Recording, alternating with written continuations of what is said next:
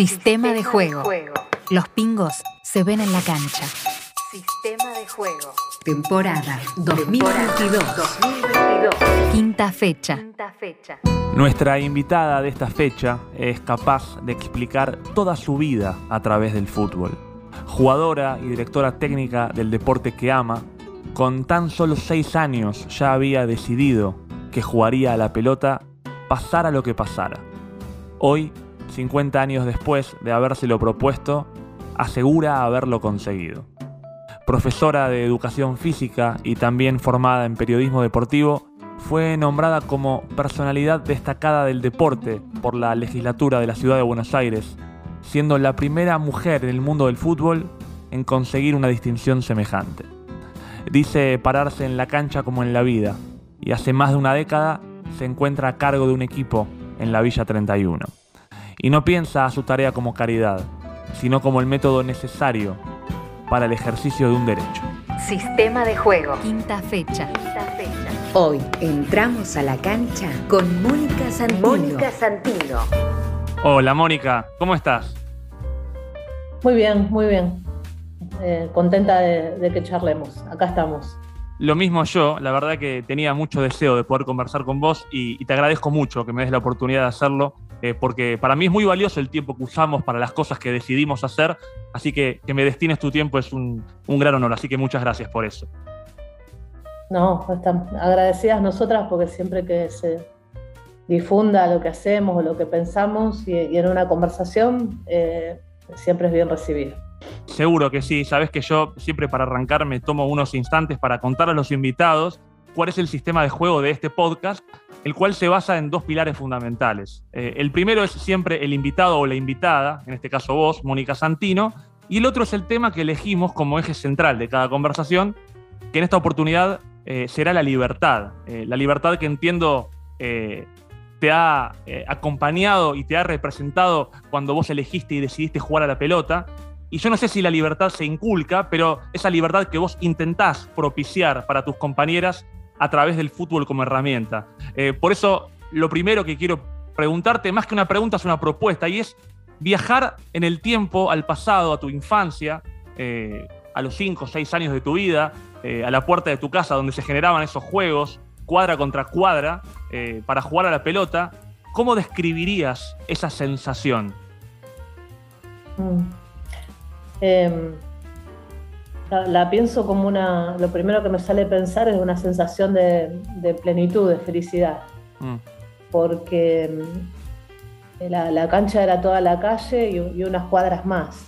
Eh, y, era, y eran tiempos en que no era, no era peligroso y no era que tu viejo o tu viejo no te cuidaran. Eh, llegar del colegio, dejar las cosas del colegio si no había cosas que hacer, o el sábado o el domingo, eh, era bueno abrir la puerta y que estuviera ahí todo, todo ese universo. Y ese universo comprendía otros amigos. Eh, en esa época, los años 70, para mí todos los amigos eran varones porque el juego que me gustaba era, era el fútbol, era la pelota y era la única mujer en ese, en ese barrio o en ese cachito de barrio que jugaba la pelota. Entonces era encontrarme con todos ellos. Y en distintas circunstancias, podía ser para jugar al fútbol, podía ser para pensar cómo juntábamos plata para comprar una, una pelota nueva, contra quién íbamos a jugar o si íbamos a jugar entre, entre nosotros. Eh, pasaba todo eso que, que, tenía una organización y era como, como un mundo aparte de, de, digamos, del círculo familiar o del entorno familiar. Eh, y era maravilloso, ¿no? Porque ese, ese, derecho al juego se ejercía así en la edad que hay que jugar, digamos, ¿no? En la, infancia. Eh, y, lo que me parece que pasa ahora es que, bueno, todos esos espacios de juego para hijes, hijas, hijos, hay que gestionarlos. Ya no es, eh, bueno, abro la puerta y salgo. Eh, no se puede, porque no, no, hay manera de pensar en, en, este contexto social que tu hijo o tu hija esté solo afuera mientras vos estás adentro, ¿no? Claro. Entonces tuve mucha, mucha suerte, digamos, generacionalmente para poder disfrutar eh, algo así. Eh, que creo que en algunos barrios y en algunos lugares sigue pasando. Eh, en la villa pasa, digamos, la villa pasa porque es el barrio entero es tu casa y bueno, se sigue saliendo a jugar.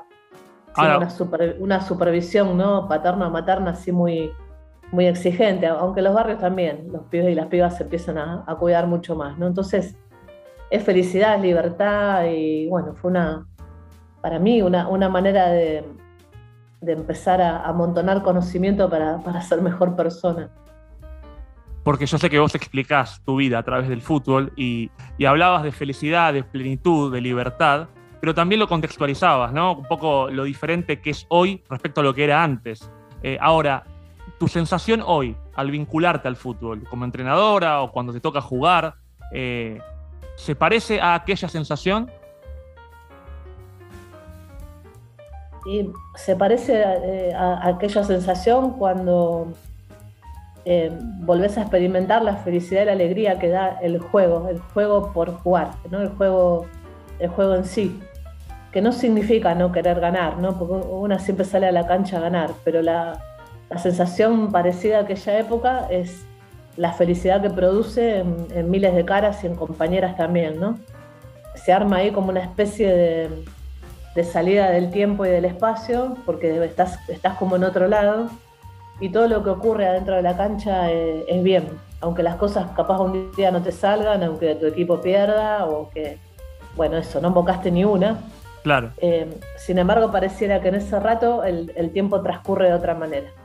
Qué lindo, qué lindo igual esta, esta idea de, alcanzar la plenitud o la felicidad con algo aparentemente pequeño, ¿no? Yo creo que si a todos nos preguntasen eh, qué es lo que deseamos preponderantemente en nuestra vida, diríamos ser felices o ser libres, si bien se parecen un poco, las dos, no sé si tal vez una lleva a la otra, eh, hay un poco de, una vinculación eh, entre estas dos cuestiones, ¿no?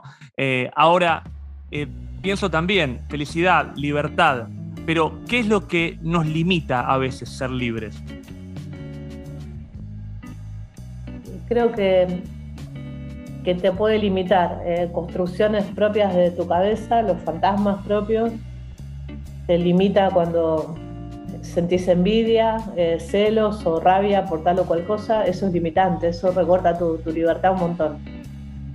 Y después para nosotras eh, la, limitación, bueno, el afuera, ¿no? Siempre tenemos que pelear para jugar, siempre tenemos que dar eh, algo más. no nos viene dado, no, no, es un privilegio del que gocemos, aunque creo que en los últimos tiempos se avanzó un montón. pero para dar esa, esa batalla eh, tenés que tener claro, digamos, que, querés ser libre y de qué cosas querés ser libre. Porque también, bueno, puede ser muy fácil acomodarte a, alguna especie de esclavitud o de mandato y transcurrir la vida así.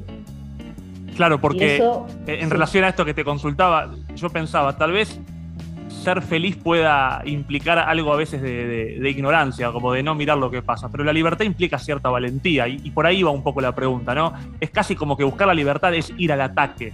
Eh, ¿Cuánta valentía implica? A, eso quería llegar. Un montón, yo creo que un montón, porque, bueno, insisto, en, nuestros casos es complejo, es mucho más difícil, nadie, nadie espera que, juegues a la pelota aún, así, como decía antes, los cambios en los últimos tiempos, no es esperable ¿no? que nosotras juguemos al fútbol. Entonces, de alguna manera, estar paradas en esa vereda te hace disfrutar muchísimo más cuando lo podés hacer y tenés mucha más conciencia de lo que significa. ¿no? Por eso yo creo que el fútbol practicado por mujeres y por diversidades eh, tiene la, frescura de, seguir apostando y, poniendo de relieve el amor por el juego. Y me parece que eso en el sentido de libertad es sustancial, ¿no? Cuando nosotras hablamos de camino de libertad ligado al fútbol, estamos hablando de cuerpos que se empoderan, eh, cuando siempre dijeron, bueno, el cuerpo de mujer es únicamente para esto, esto y esto, y todas estas cosas no las puede hacer. Ahí está ya rompiendo una barrera cuando conquistas una cancha, digamos, en términos territoriales, una, cancha de fútbol en un barrio es el espacio público por excelencia y ahí también una disputa por, tu propia libertad. Cuando construís otro lenguaje con tus compañeros y también cuando construís otros vínculos con tus compañeras, ¿no? Porque hay algo maravilloso que el fútbol nos enseña a nosotras permanentemente, es esto de que vos no podés sola, ¿no? Mm. Podés ser muy talentosa, eh, tirar mil fantasías con la pelota, pero si no hay una que te la pase, es muy difícil. Y, hablar de pararse la cancha como en la vida tiene, tiene un poco que ver con todo eso, ¿no? La, transformación es, es colectiva y no hay nada más lindo que ganar o perder con las tuyas, digamos, ¿no? Claro. Con, quienes te quieren y a, quienes les importa cómo, cómo te va. Con tu equipo. Sabes que en relación a eso, la pregunta que te voy a hacer es un poco obvia, más que una pregunta es eh, la búsqueda de poder desarrollar una idea. Eh, porque está a la vista la cantidad de conquistas que las mujeres vienen generando en el último tiempo, ¿no? Y, cómo eh, hay mayor fortaleza y mayor libertad cuando una se empieza a sentir menos sola, me imagino. Eh, ¿Cuánto simplifica una victoria? ¿Cuánto se simplifica poder ganar cuando se juega en equipo? Y una, una victoria construida en equipo es, es mucho más disfrutable. Pues también pasa algo con esas victorias, son disfrutables en el tiempo. Mm. ¿no? Voy a, voy a poner así como un ejemplo autorreferencial. ¿no? Yo con, un grupo de amigas, que éramos cinco justas, fuimos a jugar un torneo de fútbol 5 a Necochea en el año 97 y lo ganamos eh, contra todo, todo pronóstico y contra viento y marea, ¿no? Y éramos nosotras cinco. Mm. Y éramos porteñas y entonces nos quería ganar todo el mundo porque nos odiaban. Claro. Y pasaron 25 años y nos seguimos acordando de esa, de, esa conquista, que es nuestra, digamos, no le importa a nadie, no salió en una, en una tapa de una revista ni nada. Pero se construyó tan entre nosotras, digamos, y tan, tan grupalmente, que pasó mucho tiempo. Este, ya no jugamos como jugábamos antes, sin embargo, parece que tuviéramos en la, en la piel ese partido, ¿no? Claro, construye, construye identidad. Construye identidad, construye, construye pertenencia porque ese equipo eh, en realidad estaba armado y cimentado en la amistad, en lo que sentía una, una por la otra, ¿no? Mm. Y eso es lo que lo hace perdurable, perdurable en el tiempo, ¿no? Eh, y, creo, creo que eso es maravilloso y los deportes colectivos en general tienen eh, esa sensación, ¿no? O esa, o esa vivencia. Una victoria así vale cien mil veces más que, no sé, que hayas hecho un gol una tarde cualquiera y que capaz ya te lo, te lo olvidaste, no tu gol desde tu lugar. Claro a pensar una, una, cuestión así, ¿no? Y me parece que eso se va planteando como un problema en la vida eh, todo el tiempo, ¿no? Todo el tiempo. Si me miro el propio ombligo o me importan los demás, ¿no? Y ahí, ahí creo que hay una postura ética, si querés, filosófica y que también tiene que ver con la libertad, eh, porque de alguna manera también es desobedecer mandatos, pensar de manera colectiva y no individual, ¿no? Sobre todo en, los tiempos que nos toca vivir. Además, sin dudas, creo que eh, si bien tal vez haya casos extraordinarios donde alguien pueda ganar solo. Eh, incluso existiendo esa posibilidad es mucho más lindo ganar en equipo, ¿no? ganar en conjunto. Eh, pensando justamente eh, en conquistas, vos hablabas recién del espacio público, escuché varias veces contar que en general la calle y el espacio público siempre estaba reservado para los pibes y restringido para las mujeres. siempre asignadas a tareas domésticas, justamente a tareas privadas. Entonces, ocuparse de, lo público, compartir la, la calle con los varones, implicaba el hacerse visible. Eh, y yo como varón, te digo, cuando era chico, nunca fui muy destacado jugando la pelota, y como encima mido un metro noventa, yo siempre tendía a achicarme, a, tratar de desaparecer, que es lo que en el fútbol sería no mostrarme como opción, no, no ser una opción visible. Eh, y por eso te quiero preguntar sobre esta importancia de mostrarse como opción, de hacerse visible, ¿qué valor tiene ese pasar de privado a público para adquirir identidad, para adquirir fuerza, y, esta libertad de la que hablamos? Creo que tiene una, importancia enorme, eh, mirado así, porque eh, te hace sentir eh, que, estás, que estás viva ¿no? y que, sos alguien. Mm. Esa división de tareas no es una, casualidad y por eso nosotras creemos que el fútbol practicado así en un barrio es una, una gran herramienta para combatir la violencia de género o para erradicarla porque el sistema económico, porque el capitalismo está hecho así, ¿no? De, nosotras en casa haciendo una tarea que nadie paga, que nadie ve, y que fue construida culturalmente como el amor, ¿no? El amor, la paciencia y lo buenas que somos. Y a los varones para el afuera, eh, lo político, el decir, eh, el no llorar, bueno, hay una, cantidad de cuestiones eh, que tienen que ver con esa, esa masculinidad que también los varones son víctimas, ¿no? Cuando vos lo lográs de alguna manera desarmarla. Eh, en los tiempos, digamos, de la, revolución industrial, lo que se esperaba era a ese varón cansado, humillado, ¿no? que, que laburaba por muy poquita guita una cantidad de horas y en la casa estaba la mujer que iba a recauchutarlo para que al día siguiente volviera. Mm. Que no lo esperaba con la comida y demás. Bueno, ese varón es el que empieza a jugar al fútbol, ¿no? el que encuentra esos ratos de ocio.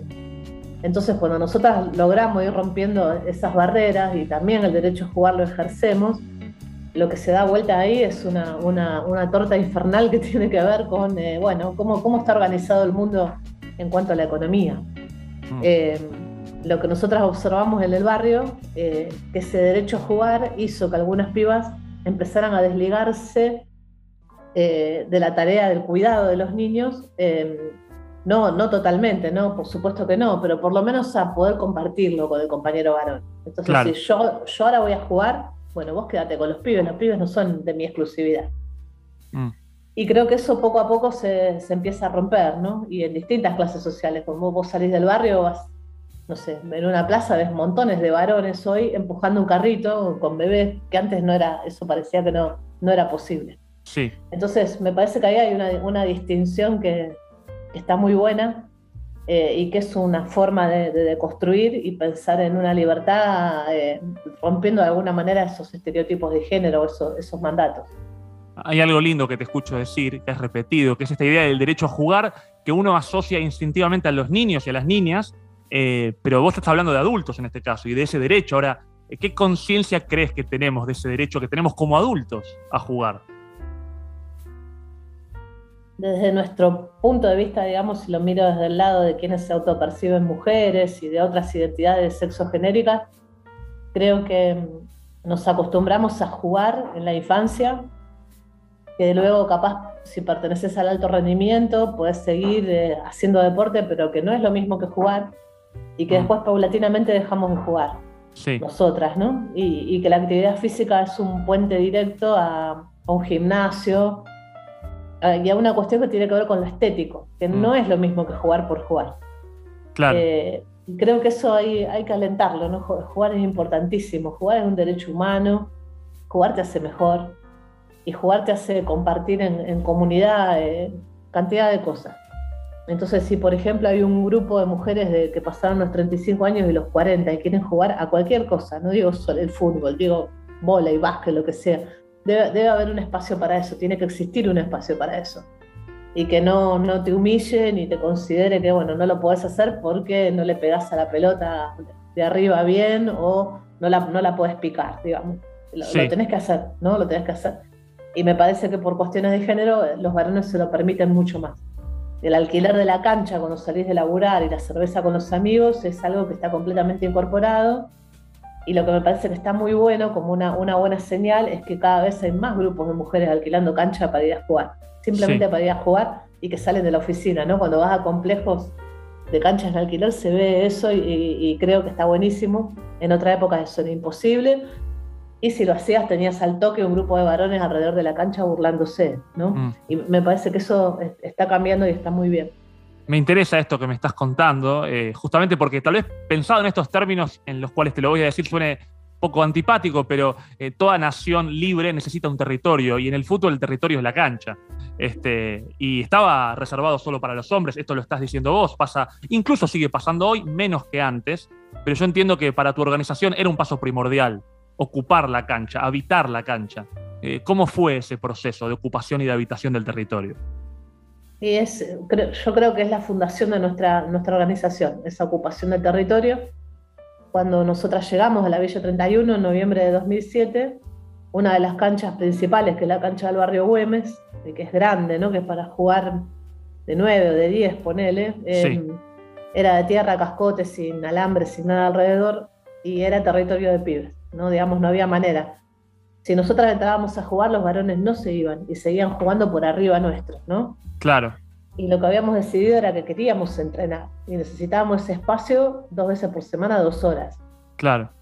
Entonces lo que hicimos fue plantarnos en el medio de la cancha, perseverar con lluvia, frío, calor, lo que hiciera, quedarnos en la cancha y empezar a, digamos, a echar a los varones este, prolijamente, ¿no? Algunas veces en, en enfrentamiento cuerpo a cuerpo, otras veces simplemente quedándonos, y empezó a correrse la voz y bueno, y un día fuimos muchas, Y cuando Mm. fuimos muchas no tuvieron más remedio, ¿no? Hoy ese horario está completamente instalado. A nadie se le ocurriría a la Villa 31 entrar eh, los martes y los jueves de 6 a 8 en Güemes porque saben, saben que es nuestro horario, ¿no? Se fue de alguna manera generando con la lógica del barrio, que es la ocupación, digamos, del terreno, Sí, pero la, la visión para el resto del barrio de un montón de pibas con conos, pecheras, digamos, entrenando, entrenando de verdad, eh, bueno, fue, fue revolucionario.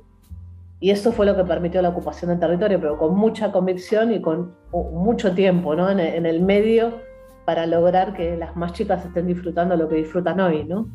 Eh, las más grandes, las que pelearon por ese espacio, andan hoy por los 28 años, 29, sí, eh, pues fue hace 15, claro. pero nada, bueno, muy, muy orgullosas de eso porque creemos que la fundación de la nuestra tiene que ver con ese momento. Qué interesante igual y, y qué jodido, ¿no? Esto de, de que estando ahí igual seguían jugando. Esto de directamente invisibilizarlas. Incluso mostrándose visibles, las invisibilizaban.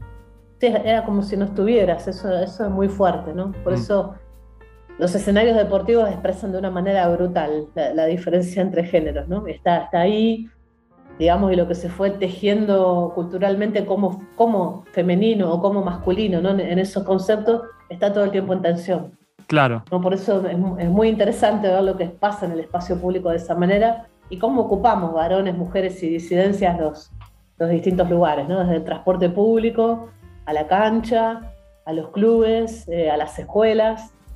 Eh, y, y- y creo que eso te da, te da una pauta ¿no? de, de la lectura de lo que pasa con los cuerpos y, la, y, toda esa instancia, y cómo habitamos las ciudades también. ¿no?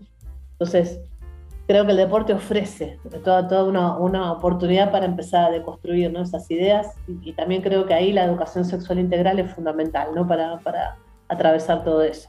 Sin dudas. Y, y me, me interesa eso que, que mencionás del cuerpo, porque cuando estábamos hablando del territorio, del territorio público, si querés, después hay un territorio que es privado, privado de cada uno, de cada una. Ese territorio que es privado para los demás, pero que eh, uno eh, convive con él las 24 horas del día, eh, que es el cuerpo, el propio cuerpo. Eh, ¿Cuán importante es el registro del propio cuerpo para el ejercicio del deporte y para el ejercicio de la propia vida también? Es, es importantísimo, ¿no? Porque podemos pasar por la vida entera sin tener una conciencia real del cuerpo. Y cuando vos aprendés a, a saltar, a cabecear, a poner un codo si hace falta, Mm, a bajar tu centro de gravedad, a mirar a los costados, a, le- a levantar, a levantar la cabeza, ¿no? Que eso en fútbol es, es fundamental. sí, Digamos, si vos no sabes dónde están tus compañeras, es muy difícil poder jugar. Tenés que aprender a mirar de una manera.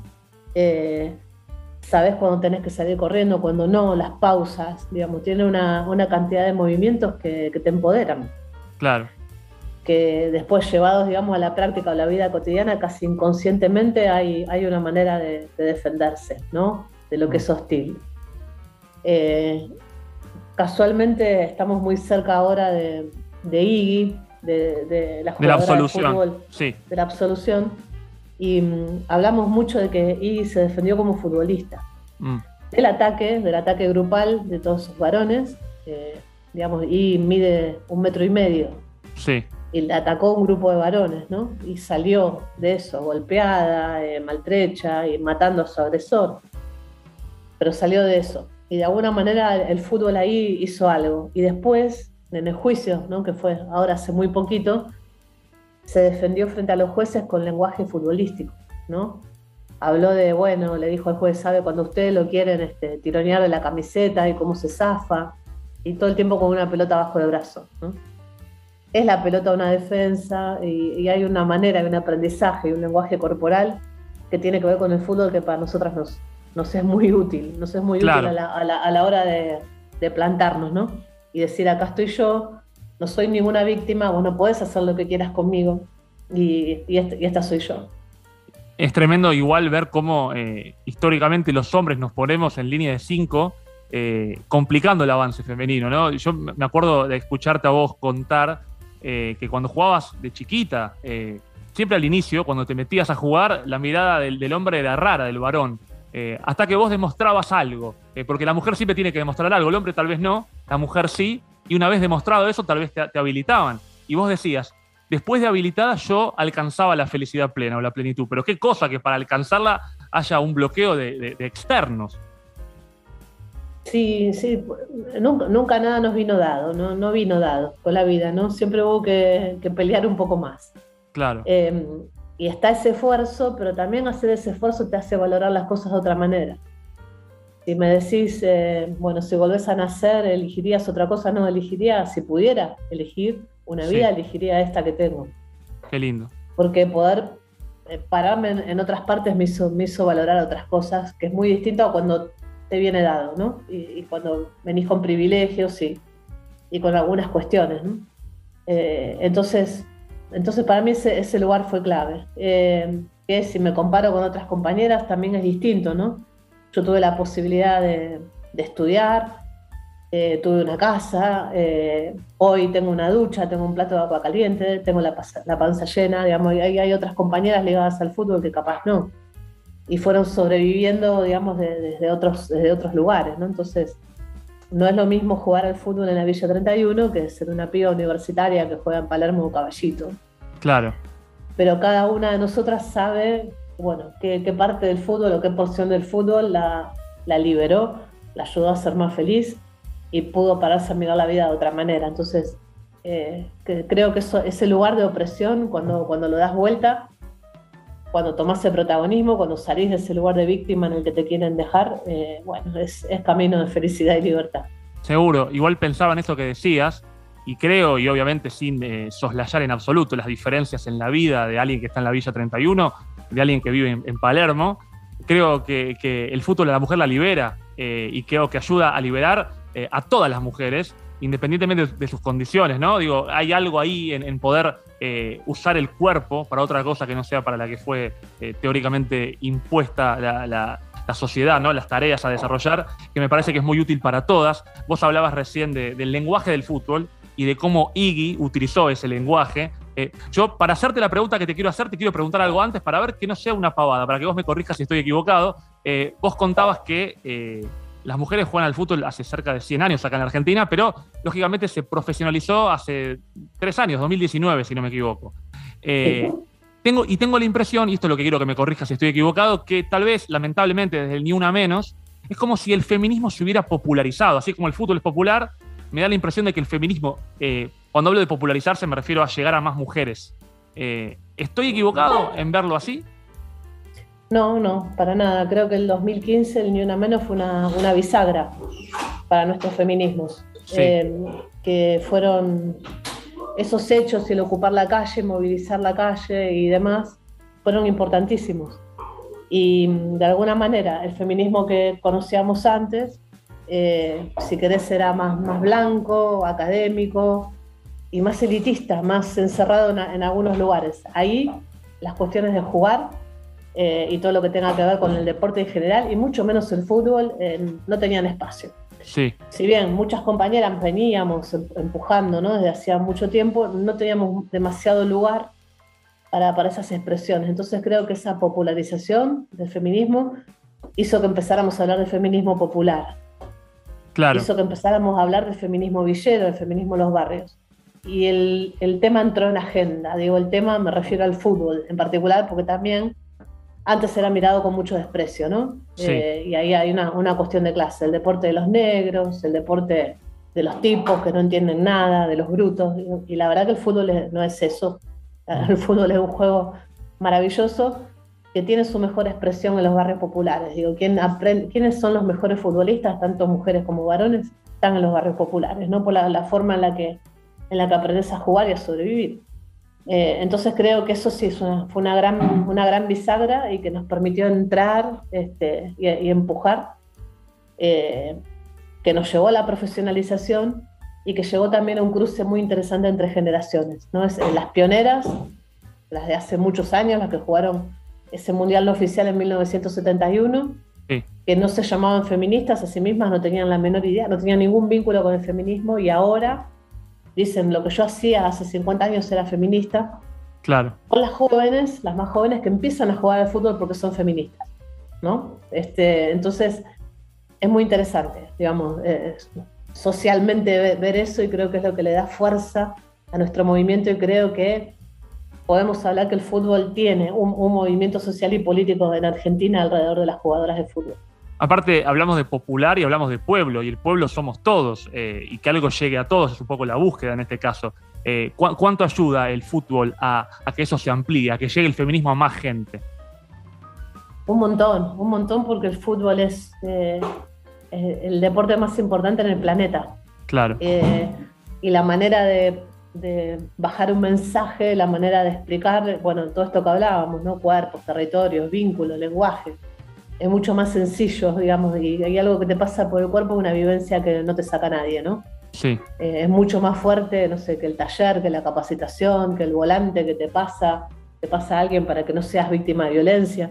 Sí. Eh, digamos, hay, un camino ahí que, es muy poderoso, que está lleno de, de cuestiones que tienen que ver con el feminismo desde sus orígenes, por eso nosotros hablamos de fútbol feminista, y creemos que esa unión entre fútbol y feminismo que empezó hace un tiempo eh, no tiene que separarse más, ¿no? Porque hay que mm. seguir ahí buscando, buceando y construyendo saberes, ¿no? Que es, que es bastante de lo que pasa en el barrio. Nosotras atravesamos todos los procesos de entrenamiento por la educación popular y creemos que ahí, ahí está la clave, ¿no? De, entender a quién tenemos enfrente, de cómo se incorpora eh, lo que esa persona ya trae y de alguna manera como nosotras también, este cuerpo técnico, que somos todas mujeres, nos hacemos mejores entrenadoras, ¿no? Entonces, eh, bueno, nos, tiene a todas atrapadas, nos enamora esta, esta manera de, trabajar y creemos que seguimos siendo un aporte importantísimo para que el fútbol de mujeres en Argentina se siga desarrollando y creciendo.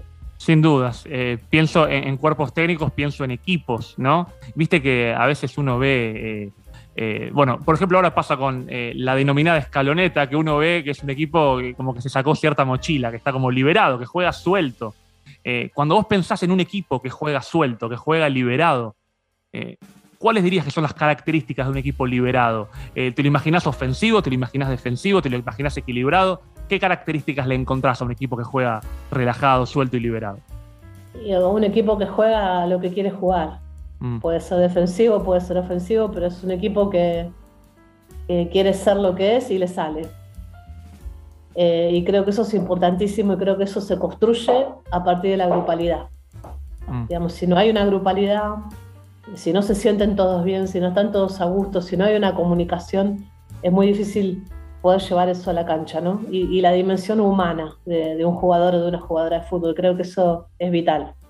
Eh, vivimos en un fútbol súper industrializado, con montones de exigencias, ¿no? Hablo del fútbol de varones. Entonces, encontrar una racha, una parte o esto que le está pasando a la, escaloneta, creo que tiene que ver con la posibilidad de haber construido una grupalidad. ¿no? Y ahí, está la mano del técnico y su cuerpo técnico, ¿no? Este, y me parece que eso, es maravilloso. No se había podido conseguir, ¿no? Es una cantidad de años de montones de frustraciones y después con la exigencia de, bueno, perdieron tres finales, ¿no? entonces no sirven. Eh, bueno, y volver a armar un grupo de, menor a mayor eh, con jugadores que ves tres o cuatro veces al año, ¿no? que cuando es difícil que es pensar una grupalidad, en un nivel de selección y de jugadores de, altísimo nivel, eh, no se puede perder ahora en, unos, en unos minutos con Ecuador, pero digamos, hay que, hay que, hay que ver todo, todo el proceso. ¿no? Sin duda. Y la verdad que ilusiona mucho y Sabes que es muy lindo ver, ver reírse a tipos que tienen una presión sobre sus espaldas que es inmensa, ¿no?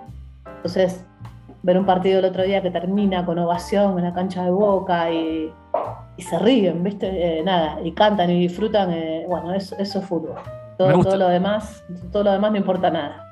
Me gusta mucho esa expresión, eh, así como de la libertad, que después lo demás no importa nada, dijo San Martín en su momento. Esto de, jugar a lo que uno quiere jugar. Me parece tan, tan linda esa, esa idea, ¿no?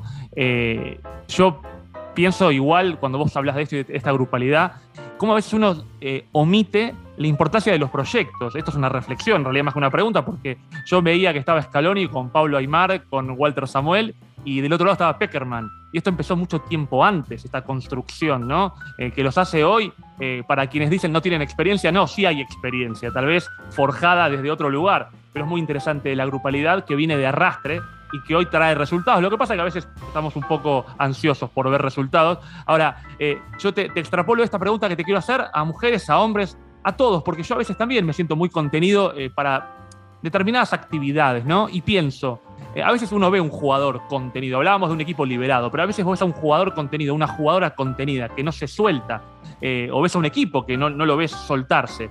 Evidentemente, en base a lo que decías, no está jugando lo que quiere jugar. Ahora, ¿de qué tiene que liberarse? Eh, ¿qué, es lo que impide poder soltarse? Creo que, lo que impide poder soltarse es la, exigencia extrema, la exigencia extrema, a niveles de que no se permite perder. Digamos, uno como aprendes a frustrarte, ¿no? Desde que sos chiquito y que vas creciendo, me parece que eso el jugador, la jugadora de fútbol también tiene que aprenderlo. Perder eh, es lo que pasa la mayoría de las veces, ganar es, este, bueno, la cosa que ocurre cada tanto, eh, y uno más se prepara para perder que para ganar, que no mm. quiere decir que va a salir a perder. Claro.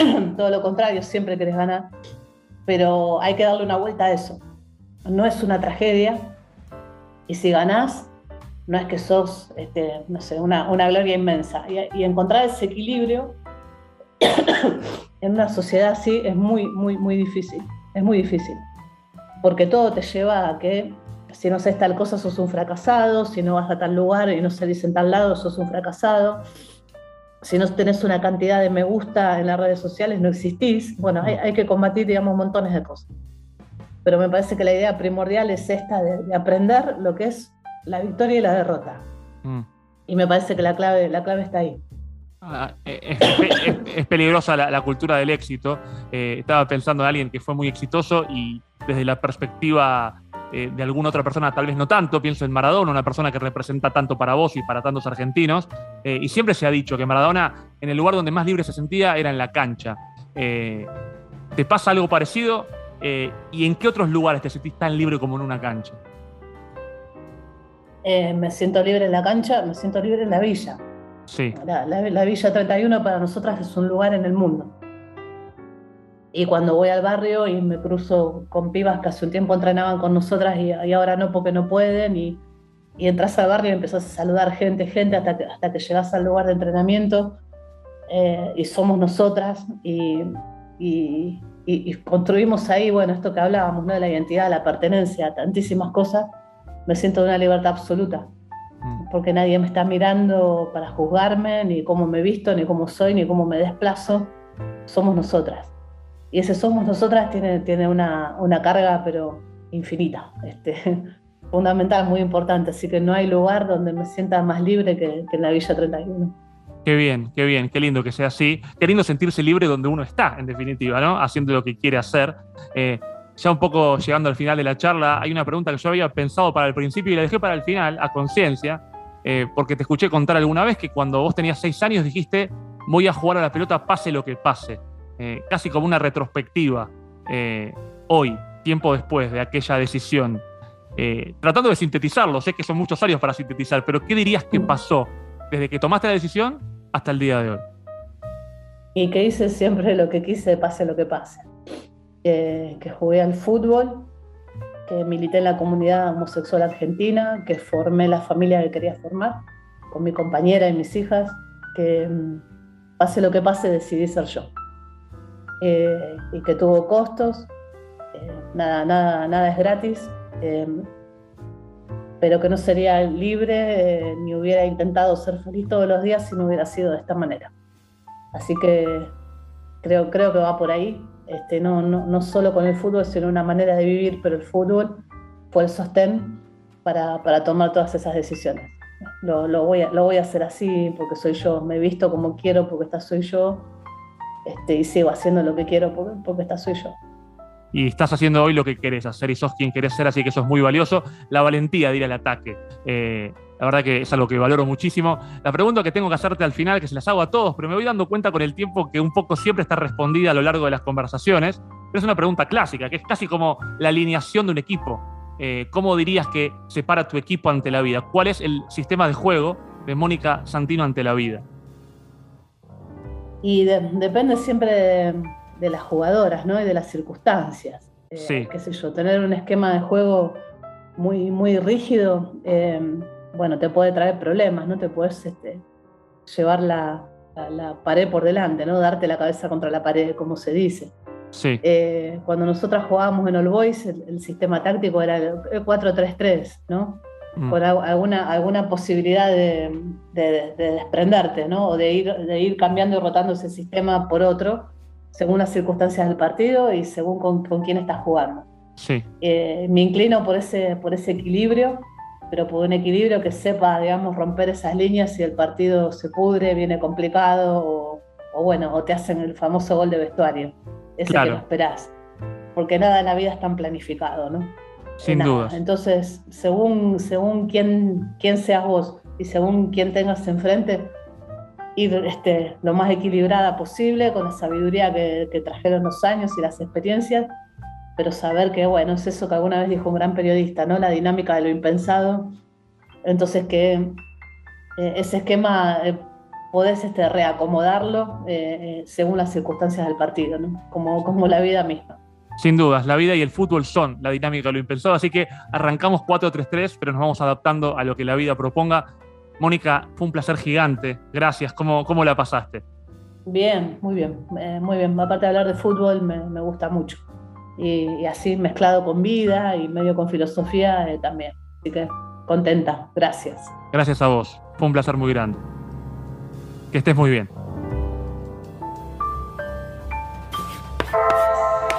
Sistema de juego. Temporada 2022. Somos lo que se ve en la cancha. Ella me habló de plenitud y yo no pude evitar preguntarme cómo alcanzar ese estado. ¿De qué debemos despojarnos para alcanzar nuestra mejor versión? La más feliz, la más libre. Decidí ser yo, pase lo que pase, me dijo Mónica Santino, y entendí que su receta era la valentía, el antídoto contra el mal supremo, el miedo, ese que nos frena los avances. Le pregunté también a nuestra invitada, en su rol de directora técnica, qué define a un equipo que juega suelto, liberado. A lo que me respondió, es un equipo que juega a lo que quiere jugar. Es un equipo que quiere ser lo que es. Y le sale.